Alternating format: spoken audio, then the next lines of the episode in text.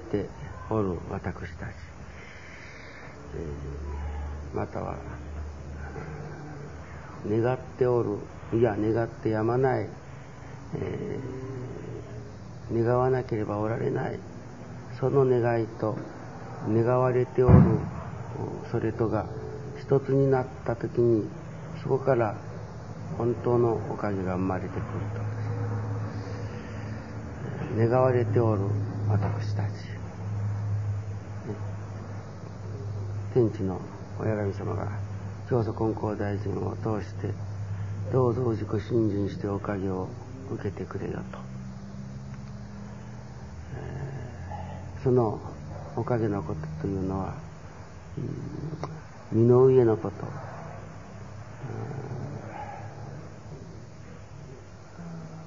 万事万端の上にそれは牛馬のことに至るまでとおっしゃる。それを実意を持って願えと。後藤どもがここをいただかなければ幸せになれない幸せになるためにはどうでもここのところをいただかなければならない問題はその幸せな、ね、神様が願ってやみなさらん願われておるというのは私どもの幸福であり幸せなもう他には何にもない。天地の親神様の願いは氏子の幸せなの。そこで私たちがですそれは牛馬のことに至るまで私どもの幸せにつながることであるならば、ね、実意を持って願えと、ね、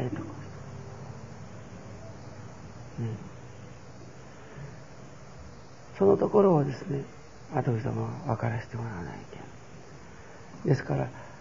これをいただかなければ幸せになれない。不健康なものであったなら健康をここにいただかなければです。幸せになれない。ここにお金がこれだけなかなければどうしても幸せになれないなら幸せになれ なれないという。それではね神様が喜んでくださるそれが幸せになるものであるなら神様が必ずおかげをくださる。なぜって神様が息子幸せになってくるよと願っておられるのであるから。そうでしょう。ね。正しいです。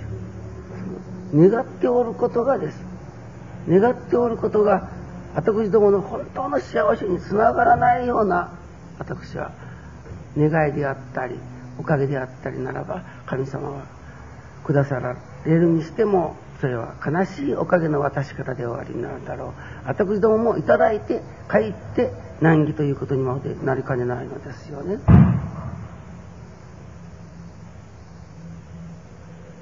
ある人が息子さんのお願いをなさった。もう医者は難しいという、それでも家族を挙げて一心のお願いでおかげで助かった。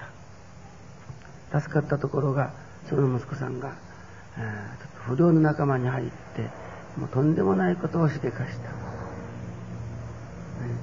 その時にそのお父さんがお参りして曰く先生あの時に助けてもらう方がよかったとそういうおかげをね後口どもが幸せと思ってるような場合もあそこが人間なの。どうぞと例えば経済の送り足を願うた送り足をいただいたけれどもそのおかげがかえって、ね、財産が恨めしいというようなことにまでなりかねないのが片口どもの片口どもが思うておるようならおかげなの。ですからそのおかげの検討というものがなされた上にもなされなければならない。ね。あとうどんは20年かかってそこのところを、まあ二十何年でしょうか、鏡から、そして愛楽へかけて、えー、そのことを一生懸命、えー、取り組んできたのでございます。え、今朝から朝のご記念の後に方針日曜ですから方針の方たちの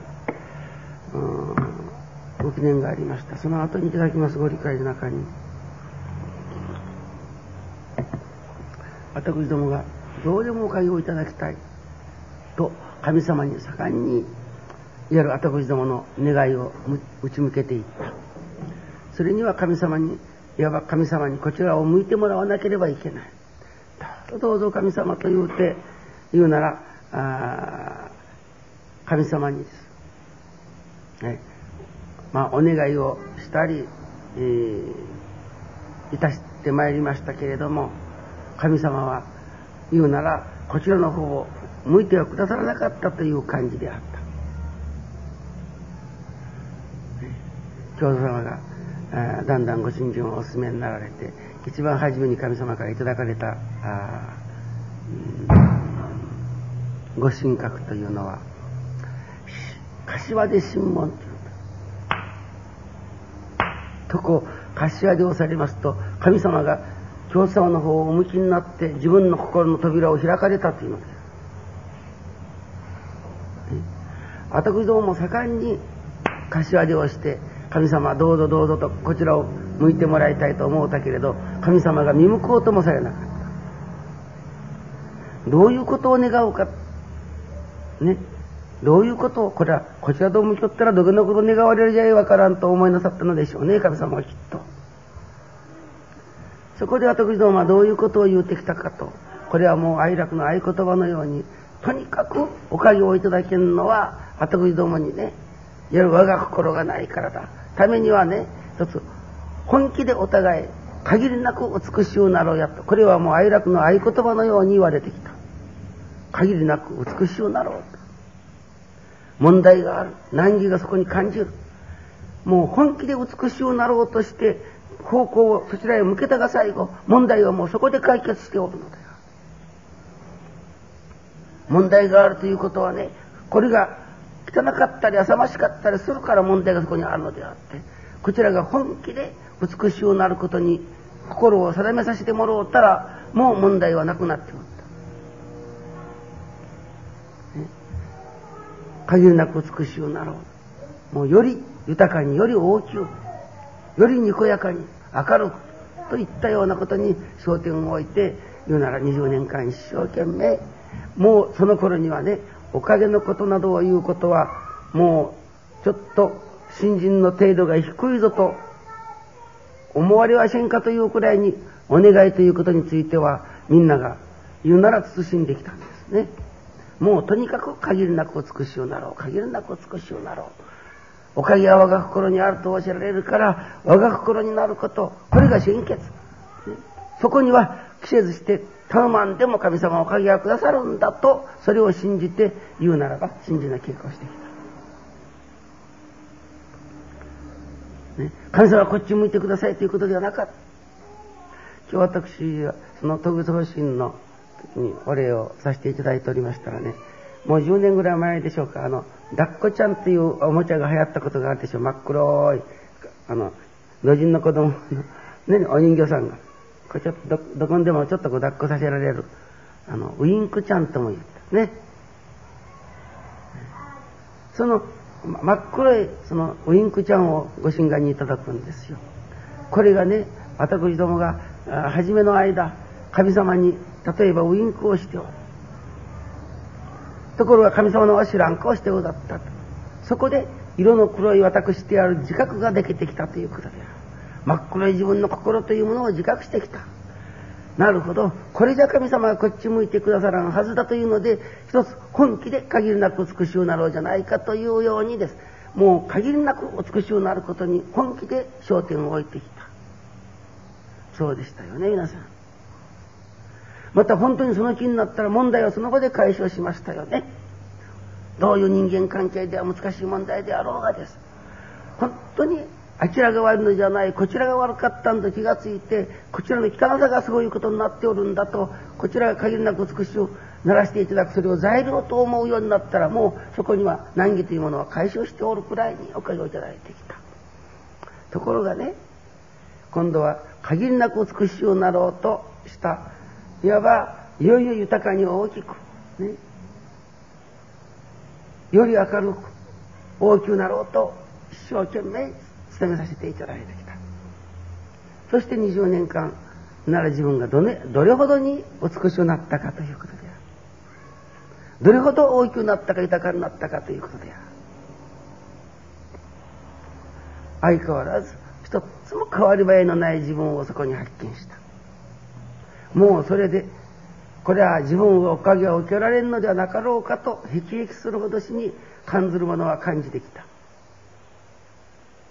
ね。ところがその頃から、今度はね、神様がね、私どもの方へ宗派を送ってくださるような、いわば情勢になってきた。ね、宗派という意味はわかるでしょうね。いわゆる神様が後口どもにですね、モーションをかけてくださることになってきたというのである。あんまりに美しくなろう美しくなろう我が心我が心とばっかり言うてから、ね、本当の願いをしない。荷物だけ行くように馬は蚊帳の影、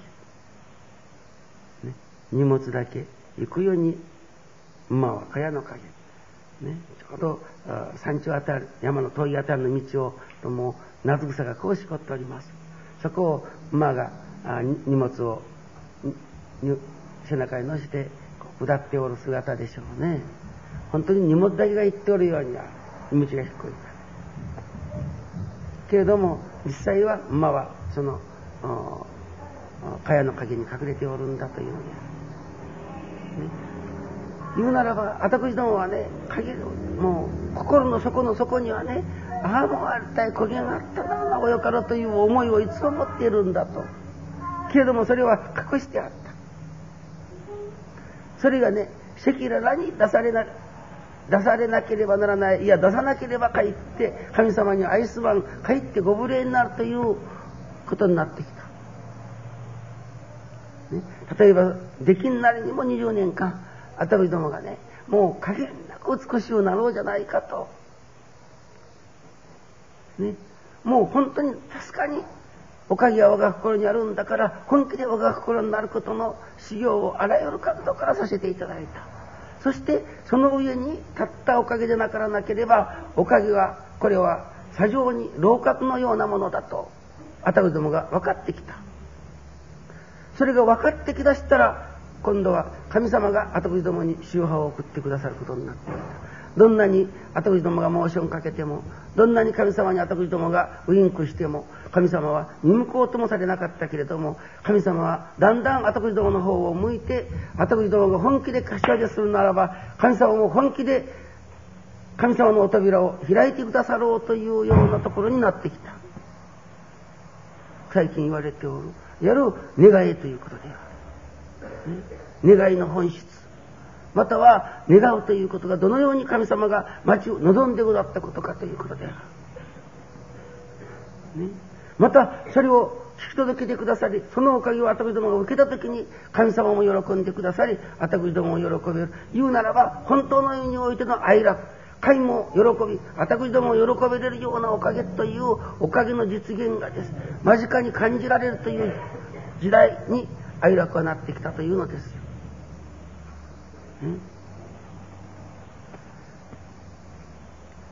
願われておる私たちまたは、ね、願いを持っておる私たちその願われておる神様の願いと私どもが願ってやまない願いとが一つになった時に、ね、そこから一つになって生まれてくるもの今までおかげを受けたという点も一つになっているのはおかげではなかった。ね、願われておられる神様のお心と願う者の心とが一つになってこう一つに合体してそこから生み出されてくるおかげ。これが愛楽的おかげなのだ、ね、今日は私は、ね、神様の願いが成就すると日として大事にされる13日会にですね。その神様が願って、ね、おられる、ねね、願われておる私たち。なら私にどのようなことを願っておられるのであろうかと分から一人一人が分からせてもらわなければならない。一人一人に違うだろう。神様の願いというのは、ね、それを願われておるということはどういうことであろうかと分からせてもらうときに私どもの願いはそこにはっきりしてくる。はっきりしてきたらその願いをです。言うならばどうでもという願いのもとにです。私どもがあ願いに徹しさせてもらうておかげを受けていこう、ね、私どもがどんなに神様に柏でしても向こうを向いてくださった神様が後口様の方を向いてくださろうということになってきたのである。そこで後口様のこの柏で一つでですね神様が自分の心をとしてくださる。一人一人の上にその私の思い私の願いというのを向けてくださる。その願いを受けて私どもが願っていくということになる時に完璧な願いというのはそのような願いである、ね、そこにはね人間が本当に幸福になっていく道がはっきりしてくるんである、ね、私どもがこれをいただかなければ幸福になれない。これをもう一つもらわなければ幸福にはなれないという願いならばもう絶対に神様がおかげをくださるということです。だからそこのところを私どもは一人一人極めていこう。そして一人一人がそこのところを願いとしていこう。ただ願っただけではいけない。その願いがねこの7月からでしたか？愛楽の新人の商店というのがあの探索型ので皆さんの手元にも配られておるでしょ、ね。えー、7月の商店が祈りえー、でしたか記念力を作ろうということでしたかね。修行好きということでありましたね。その修行によって記念記念力を作ろうと。それから8月が願いに徹しを徹するということをやったんです。ね。今から思ってみるとなるほどです。私どもが願わなければならないということは記念力を作らなければならない。私どもの思いを神様に本当に聞き届けていただくためには記念力願った上にも願い祈った上にも祈り神様がとこう聞いてくださったと思えるところまでの記念力を作ろうと。なるほど。7月からそういうご準備があっておったという感じがする。なるほど。願いに徹しようと。いうことをもうすでに8月にあのような形で教えられておった。その願いは願われておる願いでなくなければならないということ。それは氏子一人一人が幸せになってくれよ幸福になってくれよという願いである。そんなら私に今これがなからなければ幸福にはなれないというものを一つ把握しなければ分からなければならない。分かったならそのことをいわゆる記念力を持って一つ神様に願っていこう。今月が全てのことをありがとうございますと受けていけれる信心。ね。これは全てのことというのは全てのもの一切の事柄、ね、それをありがたく受けていけれる。私にならせていただく願い。これはまあ願いの最高のものであろう、ね、そういう願いをね一つねお互い願いとして一ついよいよ愛楽にかけられる心願成就とでも申しましょうかね。哀楽にかけられるその心願が成就してそしてそれが世界中にそういう願いがね願われまたは願いそういう世界が権限されてくることを後々どものこれからの願いとしてでいかなければならないそういう手本そういう見本というようなものをです。まず私どもがいただかせてもらわなければならないということになります。今日の高齢会朝礼会また今日のお話し合いにはねそういうちょっと願いのまだすっきりしない人がたくさんあるようです。今まではもう願わんでもおかげいただくということでしたからね。それをその願いへということになってきたからその願いにいわば戸惑っておるというような形です。今毎日毎日、ですからそういうところをはっきりする話し合いをして進めてくださったらありがたいことでやろうと思います。どうぞよろしくお願いいたします。願われておる私たちそのどういう願いを私ども一人一人の上に神様すす聞こえますでしょうか皆さん。聞こえますか？そして聞こえような。さあどうぞ皆さん、席についてください。それで、この、生きた信心。これはここの、ここで今日私が言う、書いておる生きた信心と、あの、これからの、私が言おうとする信心、これからの信心。ね、ここ。生きた信心とはどういう信心か。ね。えー、それは、これから、私どもが、私が解こうとししておること、これは今日に限って、これから解いていくことであろう、そういう信心が、生きた信心となる。だからそういう生きた信心はね、今まで受けてきたおかげですね。例えばここで言うならば、20年間な20年間おかげをいただき続けてきたおかげ。なら、このおかげがね、このおかげが今のままで終わるとするとです。これは、あの、先ほど変な、あその言葉で表現しましたがね、いわゆる、ただ自分の目的を叶えただけであって、生まれ、生まれること、ただ、その、だけのものだと申しましたですね。えー、ただその、その目的だけは達しておるということなんです。そういうおかげだと、ね、愛楽のおかげは。だから、そういうな20年間を受け続けてきたおかげにね、その息吹を与える、命を与えるもの。ね、その命を与えるものは、これから私が言う、やる生きた新人をすることによって、20年の新人が全部生きてくるということ。先ほど例を申しました、ある教会のところのようにですね、例えば先生が亡くなったら、あもう、知ってしまったどこにおれらわからなくなったといったようなことではなくてです。ね。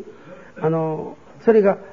今日、今、このご理解にも申しましたように、天地とともに極まりなく家繁盛、子孫繁盛の基礎土台というものが、私どもの時代にでき、作っておかなければならないというの。ね。なら、大坪総一郎出現のゆえんがそこにあるんだと、私は信じておるんです。ですから皆さんもそれをですね、信じてくださって、親人生がおる間にここだけは体得しておかなければならんということになるわけなんです。ね。ですから、なら今までいただいてきたおかげが、例えば、それは、ただ、捨て子的な、その、おかげではなくてね、それが生きてくる。また蘇ってくる。それに命を与えるためにもです。私どもがね、えー、これから極まりなくおかげを受けていく。また、子供のためにもです。やる生きた信心でなかなければならない。そこで、その生きた信心とはということになるのですよ。ね。あと、そのことを今ここでご記念させてもらいましたらね、あの、大きな揚げ巻きが、揚げ巻きって貝があるでしょ。あの貝が、この、でろーっとこうやって、あの、身を出しているところをいただくんですよ。ね。だからそれを誰かが手でちょこっとつついたらシャーッと引き締まった。生きた信心とはそういうこと。だから生きた新人とはね、あの、寝てはでけんということではないです。お芝居を見てはならんということではないです。生きた新人というのは、例えば場合にはもう、あの、堕落と見えるようなことがあるかもしれんです。けれど神様がほらほらと言うてくださったら、シャンとするだけの内容を持った新人を生きた新人という。で、いわゆる人間がさせていただく新人だということなんです。ね。今まで例えば、高僧、清僧と言われたような仏教にの中に現れたね、その宗教家的な信心ではなくて、もう確かにお道の信心は日に日に生きるが信心だということなんです。ね。だから、だらっとしてもいいんだと。ね。けれども、神様がね、そこにちょっとお気づきをくださったら、はっとして引き締まれるだけの内容を持った信心を一ついただいておけとこういうことです。今日は大変難しいことをここに書いてね。今日、これからの哀楽の新人が願いの新人に変わってくるだろう。御礼もお詫びももちろんないようにあるでしょう。けれども一番矢面というか一番正面に出るのはどうでもおかげをいただかなければならないという願いなのだ。ね。その願いをね、することが神様が待ってくださったことであり、その願いを叶えてくださることが神様の願いが叶ったことにまでもなると高められてきたわけなんです。今までの願いとは出た目が違うでしょう。ね。その辺のところは分かってる。ね。そこでその、そういうんなら願いとはどういうようなことなのかと。ね。その願いの、あの、お道の信心でいう願いの根本原理というのはどういうことかと。ね先日、久富勇さんのところへの宅祭りがございました。その時にお祭りを奉仕させていただこうとする寸前にね、ちょうどここで言うならそこのところをね、その猫がにゃおにゃお言いながらこう通り過ぎてしまった。後でも衝動つけても出るばっかりになった。私はもう猫を嫌うことで知っておられるのに、みんな立ち上がってこらこらとも言わんもん。私はもう本当にこれは今からお祭り使いにならんのに、猫のお知らしは不浄とまで言われるのに、ね、不浄がこのお祭りにかかったのかなと、私一瞬ヒヤッとしたんです。ね、そしてそのことを神様にあのお詫びさせていただいたり、これからの祭りをお願いさせてもらいおりましたら、いただくことがですね、二大金光様、詩人様の願ご理解であるところの、お道で言う願いとは、あ不浄とは、不浄せぬことぞとおっしゃる。成就しないということぞということ。ね、お道の信心ではね、その、願うたことが成就しないということが不浄ぞとおっしゃる。素晴らしいでしょうが。ね。だから、どうでもおかげをいただかなければ、神様にご無礼になるっておかげをいただかなければ。ね。そこで、先ほどから言われる姿勢が必要になってくるわけです。ね。ですから、そういう、その、どうでもおかげを受けなければならない、そのおかげを受ける願いの信心をどうさせていただくか、あなたはこういう生き方できなさい、あなたはこういう生き方できなさいと、それぞれの信心の過程というか、また程度に応じて、これからお取りさせていただくことでございましょうけれどね、いわば願いに徹していく信心が、ここからいただけるわけ。ね、今日の、例えば、願いの、あの、焦点、神様の願いの焦点はね、神の願いが成就する、例えば、心も神様が、ドキドキさせるほどに感動しながら、今日の私の話で聞いておってくださると思うんです、神様が。これから愛楽の信者がおかげを受けていけるぞと、ということになるのじゃないでしょう。ね。ですから、そういう、その、おかげ、そういうおかげを願わせていただくためには、ここの一線上までは出るというのが、今日の全般のお話だったわけでしょ？この、ね、このところ。それをね、もう一つ、私は、もし具体的に言うとです。例えば、佐渡美、えー、さんのところの宅祭りの時に、私がちょうど4時半に迎えに来てくださった、私はここでご記念をした。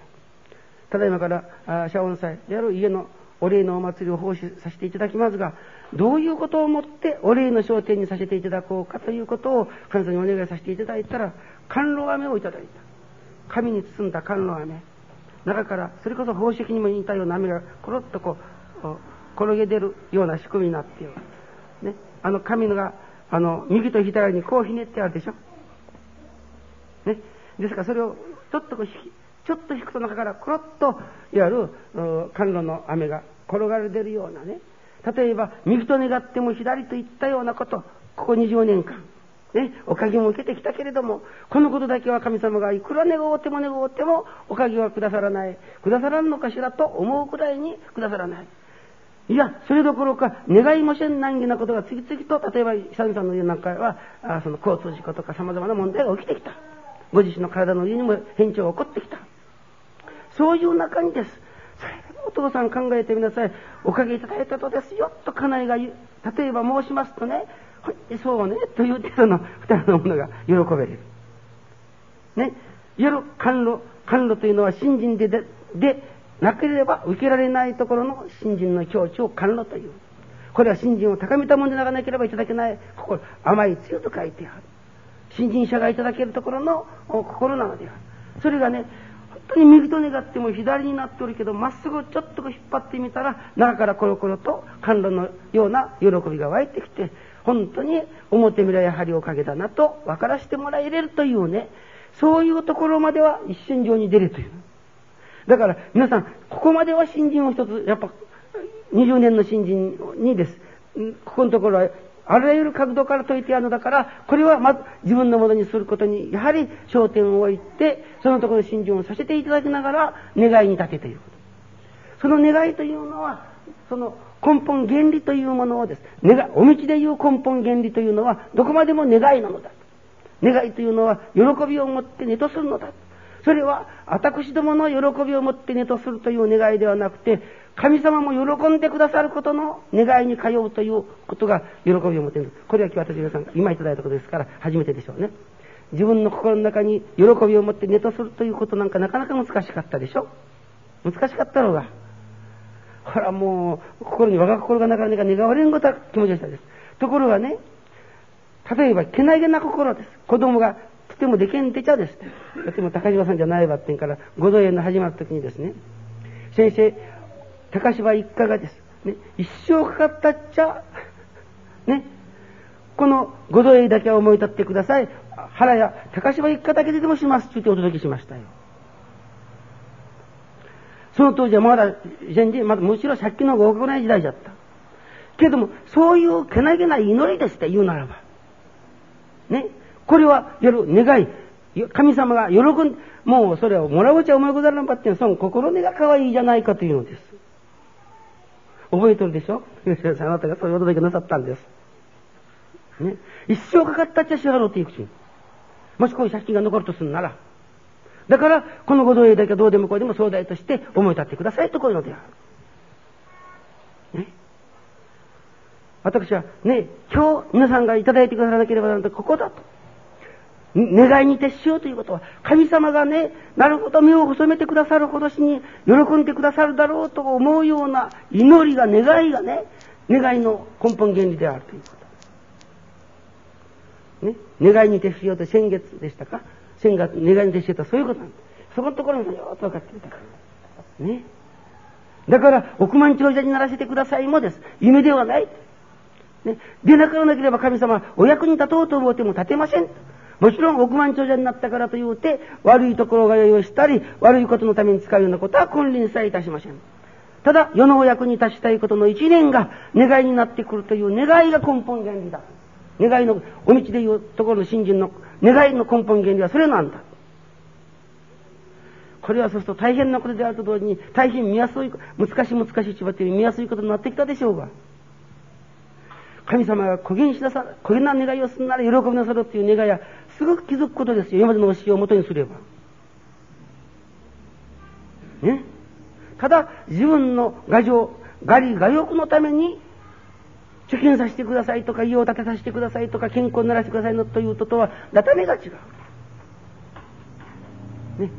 喜びを持って寝とするところの願い、その願いの根本原理というのはこれだ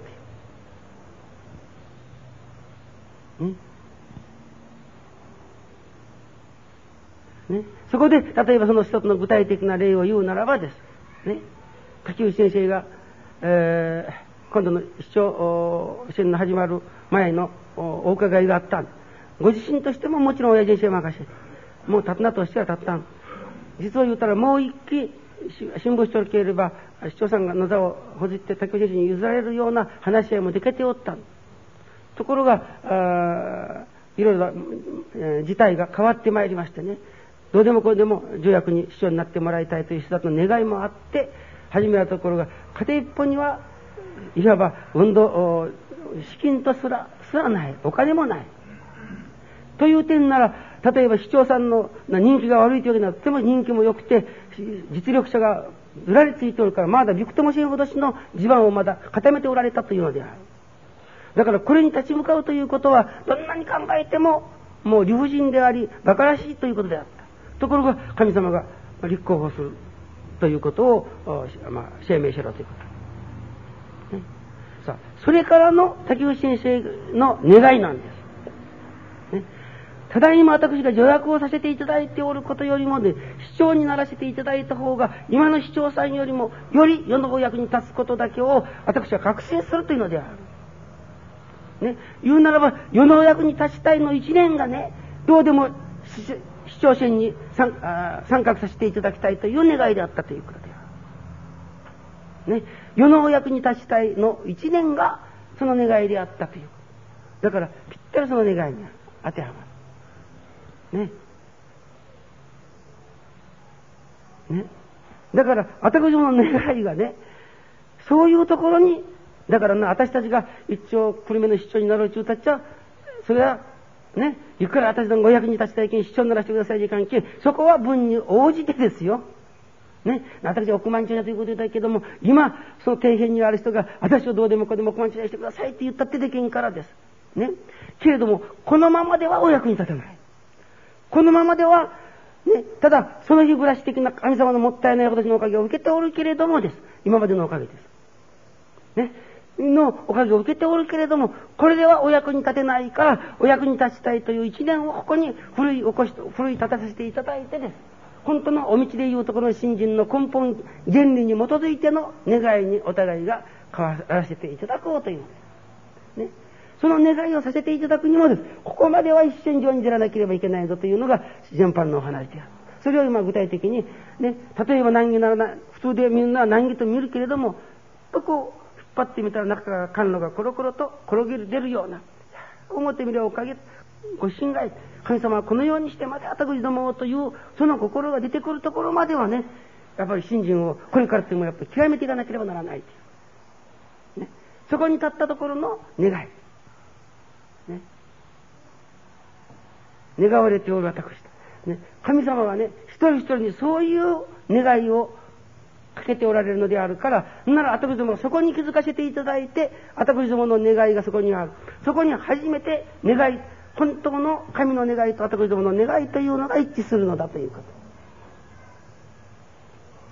と。ね。で、本当の意味においての、ここに結合ができるわけだ。ね、そういう意味においての結合。と同時に、先ほど古谷さんが言われたように、どのような場合であっても、身も心ももう親人生任せという生き方。これをまあ高島さんの例を持って言うならばです。ね。先日も、高昨日、おとといでしたか。もうそれこそ、今日はどうした会場を含めジョロガチごとゆっくりしてからいろいろお話しして、もう本当におかげを受けておるということはです。実感的にいろいろと話されました。本当に以前の楽しまの時代にはね、子供たちでもあんまり寄りつかちゃった。それが寄りつかんはずですって、頭寄ってくりゃ、お金あんたのちった貸し品やとか というようなことばっかりじゃったところが最近ではね、さあ子供たちが来、孫たちがこれは小遣いの一つもあげられるくらいなじいばばにならせていただけたということだけでもね、ありがたいという手からかなえとお礼を言おりますちこういう。それがね、などういうことからそういうことになってきたかというとです。ね、本当にあのような時代にあのような中に、ようも親人生任せになって下に行くことができたということを改めて実感してからかなえとお礼を言うと。ね。そこにはね、高芝の願いが成就する、神様の、それこそ身も心も任せての下行きであった。そこからね、高芝の願いも成就そのようにしてきたが、神様の願いも成就してきたというのが、なら、大分地区にまで主婦ができることのおかげをだんだんいただいてきたということなんだ。ね、神様の願いが成就してき、高島の願いが成就してきて、いや、本当なものが生まれてきたわけなんだ。ね。だから、そういうおかげになっていくということの、が内容になったところの願い。いよいよ、例えば先ほども、なら、親父に生任せになるということを、私が言うてきた、それこそついてきなされこの提灯に、決して苦労はさせはせ、本当に苦労はせんかと思うとったら、親父に生任せになったら、それこそ、まあ、こういう難儀なことにもなってきたという事実もあるから、やはりみんなが怖がったということもありましょう。けれども、そこのところを通り抜けさせていただいておったら、あれは怖いことではなかった。神様が心に光を与えてくださることのためであった。ね。あれは怖いことではなかった。怖いと思ったのは迷いであった。あれは神様のいわば力を与えたいばっかりのご神意であったと分からせていただくところまで任せきらなければいけないんだということなんね。それを親父に任せになるとトンネルの中に入らならんような気がする。けれどもトンネルに入らない時にはもう自分のいわば自家発電ができるくらいにおかげをいただいてトンネルを抜け切らせていただいたところに晴れ晴れしいおかげが待っておるということなんだ。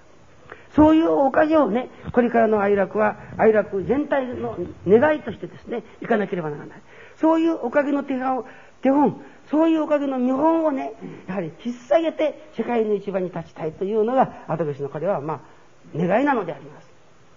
ね。ですから、そういう意味においての信心がこれから展開してくることを、その願いとされなきゃいかん。願い、その願いの前のまた願いというのが今日のご理解でしたね。心が生き生きとしてこなければならない。それはね、朝ご記念をさせてもらう、お参りをしてくる、眠かった、眠して参ってきたばって、参ってきてお話いただきよったら心がありがとうなった。心配事をお願いしたら、もう親父先生が引き受けてくださったけんと思って帰る。帰るけれども、その現実にぶつかるとまた不安になる。それで良いのだということである。ね、それならば、私だって昨日は夜の5時の時にはもう手も足も上がらんぐらいにきつかったんです、本当。もうだから電気を全部消してしまってから、6年、ここの前に、こうやって、よたれかかるぐらいにきつかったんです。ね。その時にね、心の底では、コンコン様、コンコン様と唱え続けているんです。ちょうど6年前に、えー、駒谷さんがお前になった。いや今日は駒谷さんは朝のご記念に参ってきて、今日緑かで夕方までおなさった。それがまた晩のご記念に参ってきた。しかも三里もよりもの道をかけてお参りをしてきておられる。しかも七十何歳というおばあさんが、まあ、なんと元気な人であろうかと思っただけで心が少し明るくなった。けれども元気になれなかった。ここでお届けをされた。先生今日帰らせていただきましたら、もう娘がね、ご飯の用意もできておりました。風呂も沸かしておりました。風呂入ってご飯をいただきましたら、娘が言うことが、あら、お母さん、もうあとご記念に参りなさらない時間ですよ。もうその時のありがたさ、もう今日は一日も参っとんのはり今日参りなさらんかともとったら、と言うかともとったら、お母さんお参りなさらない時間ですよと言うてくれた。もう私はそれを聞いてありがたいと思ってまたお参りをさせていただいたというお届けをさせていただいておったら、ね、本当に熊谷さん、こうして信心にかかられるということ。信心にかかりきられるということはなんとありがたいことですかとお手りさせていただいておったらね、今まで私の中にね、腐ったような血があったんでしょう。体がきつかったんだ。ね、言うなら糖尿病に負けておった。言うならば。ところがね、その、例えば、この間のお届け聞くと同時にね、私の心の中にもう5体以上に新しい血が入れ替えられたように元気になったんですよ。本当。もう本当に。ね。ですから、もうそこには、私の前には糖尿病ではなくて、神様のご都合、糖尿病という名の神様のご都合ということになった。それでも、なら、私でもやはりです。私でもちょっとおかしいけどね。いうのは、私でも、やはりそのように糖尿病に負けることある時もあるということ。けれども、心の底に求め続けておるもの。それが、いわゆる甘露であり、信心の喜びなのだ。それは何かの機会にポッと触れた時にです。全身が新しい地に変えられることしのおかげ。最近この願いということについてですね、非常に私は、何でも願いと何でも願わせていただくとおかげをくださることに驚いてしまっております。先日からも、あの、氷をいただくのに必ず頭が痛くなる。それでこれは、えー、いただいた頭が痛くなる。じゃあ馬鹿らしいから、これ頭の痛ならんことをお願いしようと思って、お願いしだしてからもう10日余りになりますが、おかげで一応頭が痛ません。丼いっぱいの氷をいただいても、ね、あやっぱありがたいなと思って、神様にお礼を申させてもらいよったら、ご神願にね、おじいさんに孫が生まれて、もう孫と言っても12、3ぐらいなるぐらいの大きな孫じゃん。それが終わりしから、おじいさんの背中に終わりしから、こうこうやって踊っていけるところをいただいた。その時に初めて私は分かった。願うということはね、ただお願いしております、お取り次ぎをいただいておるからだけではいけない。願ったら願って願い切っていかにいかん。願いすがり切っていかにいかん。ね、でないと神様がお喜び、神様がおきついということ。ね、しっかりおんぶされたら、おぶも着やすいけど、上の方で軽いこうやって踊っていくなら、それは大取るものはきつか、きつかです。ね、これはとても願う、どんなちょっとした願いで、本気で願わにゃいけないなということを、私は最近は感じと取らせていただいております。すべてのことの中に。だから何でもかんでも願わな願わんのとこういうわけです。ね。ですから、そういう願いも、ただ願うと言うても、切実に願わせていただくという、そういう願い。ね。と同時に、なら願いの本質に立っての願い。それはお役に立ちたいからの一年が願いになってくるという根本的な願い。ね、そういう願いを、の二つの願いに立ってです。アドルドの新人をこれから進めていきたいと、まあ、思うのです。はい、時間が私ばかりになりましたけれども、まあ、今日は特別で、どうぞ今の私お話を申しましたことの中に、あの、質問があるならどうぞ、あの、皆さん、質問していただきますようにお願いいたします。どうぞ、ただいま申しましたようなことをですね、量としてくださって、ね、いわゆる神様の願いを願いとしてくださってです。ね、そういう新人に一つ、おかげを被っていきたいと思うのでございます。どうぞ。